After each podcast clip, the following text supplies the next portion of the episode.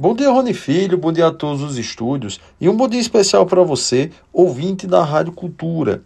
Consumidor, excelente notícia para você que é usuário do cartão de crédito.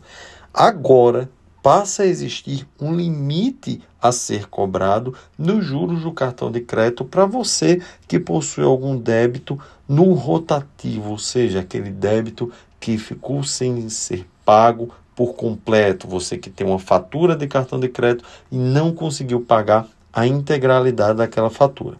Eu vou explicar. Tudo começou na lei do programa Desenrola Brasil, lei que foi criada com o intuito de facilitar o pagamento de dívidas pelos brasileiros. Essa lei, lá no seu artigo 28, parágrafo 1, estipulava que o governo, o Congresso, o Banco Central e as instituições financeiras tinham um prazo de 90 dias para criar um acordo para que chegassem no novo modelo para a cobrança de juros no rotativo do cartão de crédito. Caso contrário, caso não chegassem no acordo no prazo de 90 dias, passaria a valer o modelo que atualmente está em vigor no Reino Unido, que estabelece que o débito só pode ser acrescido de juros no limite de 100% do seu valor originário.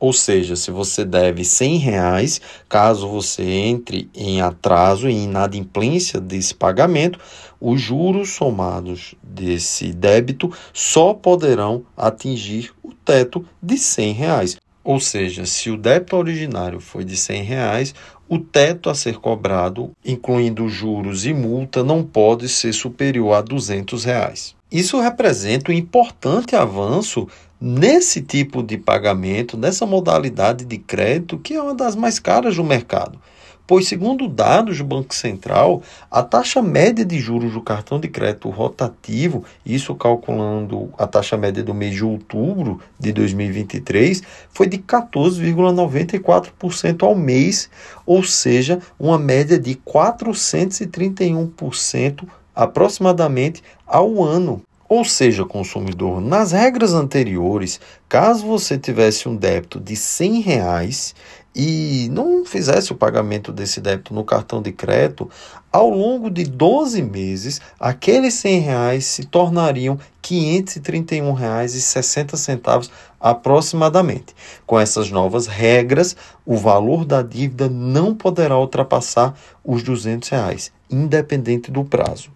Obviamente que as instituições financeiras foram contra essa medida, porém ela já está em vigor. E só lembrando, é para débitos contraídos a partir de janeiro desse ano. Consumidor, essa medida visa diminuir o alto número de inadimplentes no nosso país. Segundo dados do Serasa, atualmente, mais de 71 milhões de brasileiros estão em situação de inadimplência, segundo dados de novembro de 2023.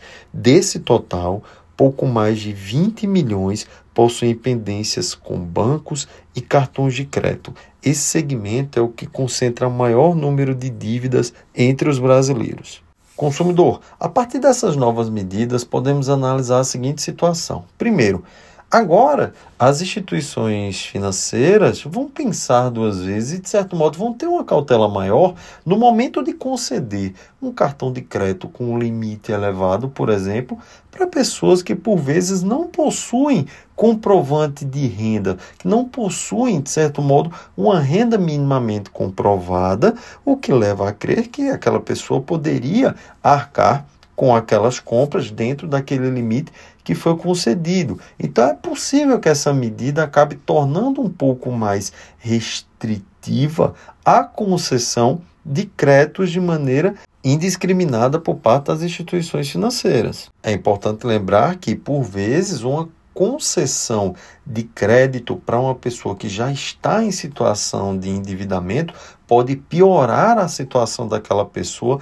alargando prazos e aumentando potencialmente os juros que aquela pessoa vai pagar ao final de mais alguma situação de empréstimo. Ao mesmo tempo, essa medida, de certo modo, visa diminuir a famosa bola de neve que muitos consumidores acabam entrando quando não conseguem pagar integralmente a fatura do seu cartão e, de certo modo, descumprem prazos de renegociação de débitos que ele acaba firmando com o intuito de pagar débitos antigos.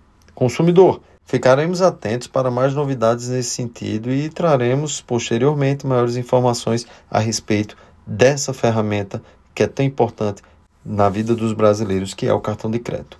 Consumidor, essas foram as breves dicas de hoje da coluna É Direito do Consumidor. Um grande abraço a todos os estúdios, um grande abraço para você, ouvinte da Rádio Cultura.